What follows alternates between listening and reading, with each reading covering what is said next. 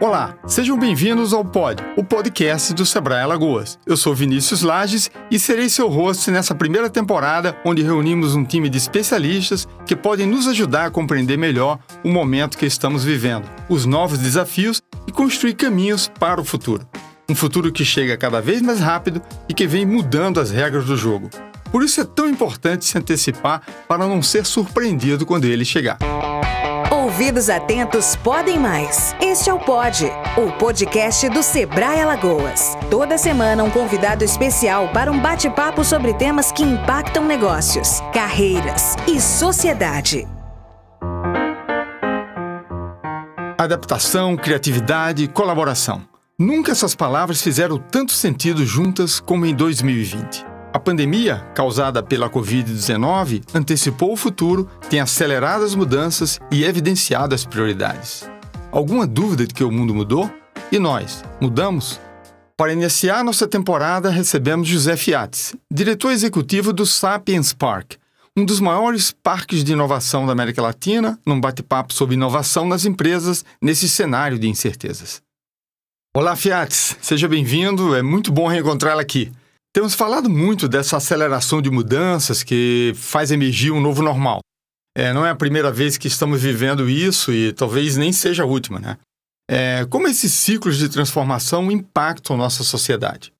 Pois é, esse é um tema que está sendo muito discutido. Tem gente que já está se irritando também com o tema novo normal, dizendo que não é bem isso e tal. Eu, eu penso o seguinte: eu, eu gosto muito de analisar esse, esse tipo de situação que nós estamos vivendo é, do ponto de vista histórico. Né? É, o mundo tem mudanças cíclicas né, em função de grandes fenômenos que acontecem. Normalmente esses fenômenos são de natureza natural, né, historicamente ao longo dos, dos milhares de anos da, da, da, Terra, especialmente do ser humano, foram fenômenos naturais, climáticos e tal, bem pesados. Mas assim, quando a gente pega, especialmente, eu acho que um caso interessante é da peste negra, né, é, foram alguns fenômenos muito típicos naquela época que se a gente pega qualquer documentário do History Channel, etc., falando da peste negra, eles explicam que ela começou, na verdade, por um processo natural, foi uma, uma bactéria né, que começou a gerar uma determinada doença, mas ela se disseminou porque naquele momento havia um, um grande instrumento de comunicação que tinha mudado o paradigma de até então das comunicações e da transmissão de informação e, consequentemente, da bactéria, que era o cavalo. Né? Quer dizer, o cavalo utilizado de maneira muito, muito intensa e extensa como meio de comunicação, telégrafo, de, de, de, de correio, etc. É, principalmente pelos, pelos povos mongóis que dominavam uma grande parte do território humano naquela época. Nasceu na China também a, a peste negra, a bactéria, e depois foi transmitida ao longo dos anos é, por conta da comunicação. O segundo fenômeno que foi a razão de disseminação da doença foi o fenômeno das cidades, que naquela época começavam a, a ter uma estrutura de concentração de pessoas muito grande. É, e somado à comunicação as cidades, aglomeração de pessoas, etc., a dificuldade de técnicas e tecnologias para tratar aquela doença naquele momento. Né? É, veja, se nós pegarmos sem, muita, sem colocar muito sobrenome nos fenômenos, se nós falarmos que nesse momento a, a, o vírus do, do corona se disseminou também por conta da facilidade de comunicação intensa que nós temos, tanto que naquela época o isolamento social aconteceu entre continentes. A América não pegou peste negra porque tinha o Oceano Atlântico no meio e não havia uma, uma as grandes navegações ainda não tinham surgido. Né? Então a telecomunicação, como na época a comunicação foi um fenômeno importante, só que agora é, de avião e antes a cavalo, mas é, no, no, fundo era o mesmo fenômeno. É, o processo de, de concentração urbana agora muito maior, mas também surgia naquela época. E a dificuldade de, de, solucionar o problema da doença rapidamente também foi um fenômeno que nos, nos abalou e nos, nos, nos atacou. Né? Então, se a gente pega as causas, são, não, não são muito diferentes, né? elas, elas são cíclicas, elas têm dimensão e intensidade diferentes, mas são muito parecidas enquanto fenômeno. Né? Consequentemente, as consequências, né, os resultados desse, desse processo, também, como naquela época, são muito importantes. Você teve mudanças econômicas radicais, né? é, países foram, foram se enfraqueceram e outros se fortaleceram, setores empresariais se fortaleceram, outros se enfraqueceram. Né? É, você teve um investimento muito forte, cada vez mais na época, no saneamento, né, do saneamento das cidades, na, no tratamento de esgoto, né, porque percebeu-se que a questão ambiental naquele momento já era importante e hoje a gente sabe que a questão das mudanças climáticas numa dimensão muito maior do que naquela época o saneamento básico é um ponto crítico, mas naquela época o saneamento básico era um problema tão grande talvez quanto hoje o aquecimento global. Né? O fato é que o meio ambiente também é uma causa fundamental desse processo e, e vai gerar mudanças também importantes. E você teve mudanças psicológicas, socioemocionais também fundamentais. Por exemplo, é, as pessoas não estavam preparadas naquela época para enfrentar uma pandemia que matava famílias inteiras de uma hora para outra e que eles tentavam se isolar e não conseguiam, tentavam se encastelar em castelos e não conseguiam se, se livrar da doença porque o rato trazia as pulgas. Então, é, você vê que é um, é um fenômeno que se repete e, portanto, as mudanças econômicas, ambientais, sociais, afetivas e familiares vão acontecer como foi em outros momentos importantes da história da humanidade. Quer dizer, toda vez que você tem uma mudança muito impactante, acontece um novo normal. Então, é, esse fenômeno, eu acho, do novo normal, o primeiro ponto eu acho que, é, que, eu, que eu tenho insistido é esse, não é um fenômeno é, inédito. Né? A gente já viveu vários novos normais na história da humanidade e certamente esperamos possamos viver outros, porque se não vivemos é porque a, humanidade desapareceu. Né? É, é, um fenômeno natural. E o que, que significou, Fiat, esse tal freio de arrumação que a pandemia provocou de modo sistêmico em todo o mundo, especialmente no mundo dos negócios? É, a gente tem dito que o fenômeno do corona, como também historicamente, ele tem um, consequências triple A. Né? São três A's que a gente tem chamado a atenção. Ela antecipa o futuro, acelera as mudanças e amplifica as prioridades. Né? Então, acho que, de certa maneira, é, se a gente pensar mais macro, é isso que está acontecendo. Nós estamos tendo uma ampliação, uma, uma, uma antecipação de futuro. Todo mundo falava de transformação digital, é, e tentava convencer por que é importante. Acabou a discussão do porquê, agora a discussão é como você faz, porque o porquê já passou, né? antecipou o futuro, né? acelerou a mudança, as pessoas não estão discutindo mais determinados assuntos.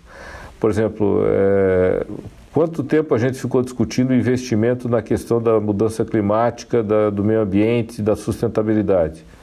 Acabou. Né? Todo mundo já está discutindo New Deal Green, né? quer dizer, como é que fazer o plano de recuperação dos países já utilizando a vertente ambiental, a vertente das mudanças climáticas, dos, dos, das metas de desenvolvimento do milênio, de sustentabilidade da ONU, como diretriz para o desenvolvimento dos países. Então, acelerou as mudanças. Também, também no campo da saúde pública, né? A rede integrada de saúde pública para enfrentar, né? Rede integrada, exatamente, que, que a turma discutia muito, né? Por que será que você tem que ter um SUS, né? Agora todo mundo já sabe por que, tem que ter um SUS, né? E por que, que ele tem que funcionar, e por que, que você tem que investir em saúde e também em educação, né? É, então acelerou as mudanças e ampliou as prioridades, né? Quer dizer, do ponto de vista, por exemplo, familiar, né, você está tendo é, mudanças incríveis né, no relacionamento familiar, no comportamento entre pais e filhos, entre avós e netos. É, as pessoas estão percebendo quanto que algumas coisas que pareciam absolutamente triviais e comuns, comuns rotineiras, corriqueiras, são valiosas, são importantes. Né? Então, destaca né, nesse momento aquilo que é importante, aquilo que é grave, aquilo que é urgente. É, eu acho que é o novo normal que a gente está vivendo. É um, é um novo normal historicamente conhecido, historicamente já a, aconteceu. E como aconteceu na história, vão surgir novos setores econômicos, podem surgir novas forças é, nacionais, né? a gente está vendo isso acontecendo aí já alguns sinais. É, vão surgir novos comportamentos, novas práticas é, e nós temos que tá, estar preparados para reagir a isso, para nos adequar a essa nova realidade e para aproveitar né, aquilo que também historicamente você percebe em grandes guerras, em grandes pandemias, em grandes fenômenos naturais, catástrofes, que sempre alguns grupos, né, alguns grupos de animais, alguns grupos de espécies, alguns grupos de países acabam se adaptando melhor àquela nova realidade e conseguem sair melhor do que entraram. Eu acho que esse é o desafio para o Brasil e é isso que a gente até está provocando uma, reflexão aqui em Santa Catarina. Sobre essas antecipações do futuro e aceleração de mudanças, algo que veio para ficar foi o e-commerce. As pesquisas mostram um aumento expressivo no volume de vendas, nos negócios, nos novos modelos de negócio, migrando para o digital e outros se consolidando. Mas em alguns casos ele não substitui o presencial, e a tendência é um modelo mais híbrido que une o melhor dessas duas abordagens. É, como então, Fiat, os pequenos negócios se integram nesse novo modelo híbrido? Quais são os desafios para quem está iniciando este processo? Eu acho que nesse item de antecipar futuro, mudança e prioridade, o e-commerce de fato está tá na lista dos top 5 ou top 10 no máximo em todas elas. Né? Porque até mais do que o teletrabalho, que eu acho que também é um fenômeno que está acontecendo naturalmente aí, é, o e-commerce é um, é um fato indiscutível. Né? É, todo mundo experimentou na prática como é, não faz tanta diferença assim você você não, não, não acessar fisicamente o local de compra, né? E pelo contrário, como talvez pode ser até mais confortável, mais assertivo, mais rápido, mais, mais tudo, né? Então, é, eu, eu vejo que vão acontecer pelo menos três grandes mudanças que a gente tem que identificar, né? é, primeira, primeira mudança propriamente dita do processo. Né?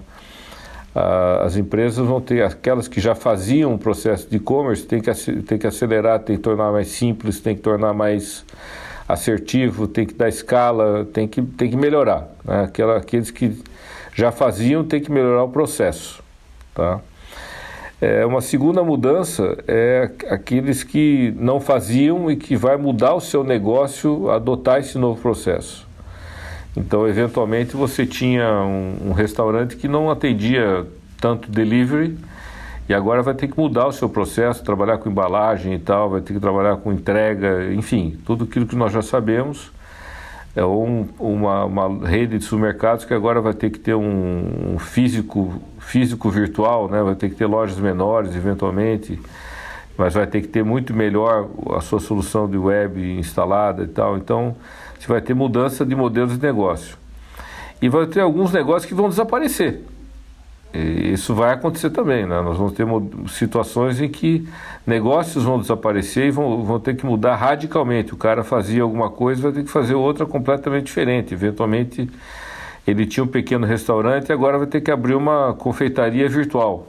Né? Pra... Como diria o Gil, tem que morrer para germinar, né? Esse Exatamente, novo, né? é isso. Esse velho é isso tem que morrer. É, então vejo que é, esses três momentos vão acontecer no e-commerce, ou você aperfeiçoar muito fortemente os processos, ou você mudar o modelo de negócio baseado no e-commerce, ou você sumir com o teu negócio e criar um outro negócio, claro, baseado em alguma competência que você tem, mas motivada por essa alteração radical no processo de relação com o cliente e com o mercado. Talvez um novo normal seja a convivência cada vez maior com riscos, né? Riscos de outras pandemias, fenômenos naturais, biológicos, enfim, transformações que na maioria das vezes não podemos controlar. Mas a partir de agora precisamos estar mais preparados. Nesse contexto, como não matar a experiência do cliente? Como naturalizar a adoção de protocolos de biossegurança, por exemplo? Esse é um ponto muito interessante que você coloca. Eu acho que nós ainda estamos, nesse sentido, é, é como a, as famosas curvas S de desenvolvimento de produto, de evolução de novos paradigmas. Né? Nós estamos ainda bem no início da curva. Né? É, nós estamos, claro, nós estamos no meio da, da, da, do choque, né? do primeiro impacto de uma mudança como essa. Não deu nem muito tempo da turma pensar ainda como vai acontecer esse novo relacionamento, essa nova experiência. Né? É, tem muita gente dizendo que, ah, não, vindo a vacina, a coisa resolve, vão tocar vida e volta tudo ao normal, né, ao, ao velho normal, né. É, infelizmente, eu não, não, sou pessimista, eu sou otimista, eu acho que, é, sob vários aspectos, aqueles que conseguiram, conseguem sobreviver à, à doença nesse momento, podem dizer que estão vivendo um momento histórico muito importante. Eu, eu eu tenho dito para meus filhos, meus pais e tal, eu prefiro estar na idade que eu estou enfrentando isso para cuidar dos meus filhos e dos meus pais do que se eu tivesse em outra situação. Né? Eu acho que a gente ia ter uma oportunidade de viver um momento é, importante na história da humanidade que tem que cada um fazer o seu papel. Então é, um, é algo importante. Mas apesar de ser otimista, eu tenho conversado com muita gente, eu acho que nós não vamos ter uma, um, um processo pontual que durou um ano, ah, foi 2020, um fato isolado e tal. Eu acho que a gente, infelizmente, por conta de mudanças climáticas, de superpopulação, de é, até a própria uso, às vezes, indiscriminado de tecnologia, vai ter um, um período aí é, que não será curto para tratar essas questões de maneira muito cuidadosa. Tá? É, o mundo está conseguindo aparentemente desenvolver uma vacina em um ano, né, é, que já é um fenômeno de desenvolvimento, mas se a cada ano nós tivermos aí milhões de pessoas morrendo por uma nova mutação, é, isso não é trivial. Né? Então, a, até nós conseguirmos desenvolver alguma tecnologia revolucionária que você coloque o, o gene mutante e ele rapidamente já gera uma vacina e consegue distribuir isso aí no mundo é, em, em, máquinas 3D prototyping, entre aspas, assim, onde você reproduz a vacina quase que em tempo real, e isso não vai acontecer ano que vem, eu acho que isso é coisa para 10, 15 anos, para você ter uma estrutura radicalmente nova de, de, de solução de problemas de biossegurança. Até lá nós vamos ter que ter soluções outras. Né? É, e aí isso, como você falou, vai afetar muito a experiência do usuário de maneira é, permanente. Né? Nós estamos vendo isso na, na relação do, do, do, balcão, né? como é que é o atendimento no, no ponto de venda, no ponto de atendimento, no ponto de relacionamento. Isso vai afetar a própria indústria nas cadeias industriais, afeta, como a gente já falou, o trabalho, né? o teletrabalho e tal. É, a parte de transportes, o, a circulação de pessoas. Aliás, esse é outro fenômeno que não se discute, né? É, a, a, reunião virtual já deixou de ser um, tema do porquê, agora é só como torná-la mais rápida, mais amigável, com a experiência do usuário que você falou. Então, eu acho que esse é um desafio grande os, e, de novo, o, a solução do problema passa do, pelo micro, pelo meso e pelo macro. O micro é que cada cliente, né, cada, cada empresário, cada empreendedor, vai ter que fazer o seu exercício de pensar em como usar uma máscara mais criativa para eventualmente chamar a atenção do seu, do seu usuário, em como criar um ambiente de, de, sei lá, de restaurante mais amigável, mais confiável, mais que passe ao mesmo tempo uma sensação de conforto e de proteção, né, de, de aconchego, de, de boa receptividade, mas ao mesmo tempo de segurança. É, então vai, vai ter que acontecer no, no âmbito individual, vai ter que acontecer no âmbito meso, ou seja, nas cadeias, nos setores, e aí SEBRAE e entidades de, de apoio vão ter que trabalhar muito para ajudar a estruturar soluções generalizadas, padronizadas para grandes setores, para você ter escala, né? por exemplo, a parte de higienização, sanitização de alimentos, de, de roupas, de ambientes, é, EPIs, isso aí não dá para resolver no nível só individual, tem que trabalhar no nível meso, no nível setorial e tal. E vai acontecer, vai ter que acontecer no nível macro, né? políticas públicas, é, soluções macro de, de Estado, de país. E, de novo, aí é o, são espaços onde nós podemos buscar oportunidades, inclusive para o país. Né? Nós temos um país é, super diversificado, com situações de de, de clima diferente, de, de cultura diferente. Então, aquilo que eventualmente funcionar no Brasil tem uma chance de funcionar no mundo, né? E o brasileiro, é, bom, quando premido por uma ameaça, todo mundo muda, né? Mas o brasileiro, em geral, é muito tolerante, muito, muito uh, fácil de absorver esse tipo de, de tecnologia, de mudança de comportamento e tal. A gente é conhecido no mundo por adotar bem tecnologias como urna eletrônica, como celular, internet, rapidamente se dissemina, independente do nível cultural, educacional, social, as pessoas absorvem rápido. Então acho que tem um espaço, acho que a gente tem otimista nesse sentido. Legal, é. Nós conseguimos com cigarro, conseguimos também com cinto de segurança, adotamos algumas práticas sociais que ficaram. Mas para a gente fechar, Fiat, essa pandemia tem sido um grande teste de resistência, uma oportunidade de reinvenção e até de reprogramação. Para quem já tem um negócio ou está pensando em montar um, qual é a grande aprendizagem que essa pandemia nos traz? Nós estamos fazendo esse exercício, até criamos aqui em Santa Catarina um programa que a gente está chamando Travessia, que é um programa de desenvolvimento para o processo já de durante e pós-pandemia. Bem nessa linha que você colocou de acreditar que apesar da ameaça você tem oportunidades que têm que ser aproveitadas. Né? É, e sendo bem, pensando assim setorialmente, eu acho que, que é legal pensar setorialmente. Por exemplo, o setor do agro, é, que vai continuar desenvolvendo e crescendo, eu acho que ele tem que buscar cada vez mais é, segurança, sanitização, respeito ao meio ambiente e agregação de valor. Né? Nós agregamos ainda muito pouco valor ao nosso agro. Né? O nosso nós produzimos muito pouco produto lácteo de alta qualidade, produzimos muito pouco produto de, de carne, né, de presuntos e coisas embutidos de alta qualidade artesanal, tá? Por que, que a gente não pode ter produtos padrão Toscana e Provença de maneira mais intensa? Né? Nós podíamos ter isso. Isso é o tipo de produto que você faz em casa, né? faz com a família. Quer dizer, esse novo normal é plenamente compatível né, com esse conceito de antigamente, né, entre aspas, antigamente. Agora você pode torná-lo um, um, produto moderno. Né? Então o agro tem que agregar valor. A indústria tem que aumentar mais ainda a qualidade de produtividade, porque nós temos um espaço muito importante agora, até por essa discussão a respeito da alternativa à Ásia, né, China e tal, não por questão ideológica, mas por uma questão de é, alternativa em momentos críticos, realmente, você não ficar dependendo só de um único país. Eficiência de cadeia, Eu, né? De logística também, é, né? É, eficiência de cadeia, tudo. Então você tem uma oportunidade enorme para aumentar, para investir e trabalhar com qualidade e produtividade. Sem dúvida, tem um espaço enorme aí de, de novos nichos, de novos segmentos que a gente pode trabalhar e a indústria também ela, ela é adequada tanto que as indústrias não fecharam tão intensamente, não disseminou a doença tão intensamente, porque você tem todo um protocolo também já de segurança e tal. É, e na parte de dois setores para fechar, na parte de serviços em geral, criatividade. Eu acho que a gente tem que ter muita criatividade para aquilo que você usou um termo da experiência do usuário. Eu acho que isso é fundamental. A empatia e, a, e, a, e ser surpreendente, criativo, inovador é fundamental para, esse segmento de serviços. E por último, para a parte de indústria de tecnologia, indústria criativa em geral, bom, chegou a hora. Né?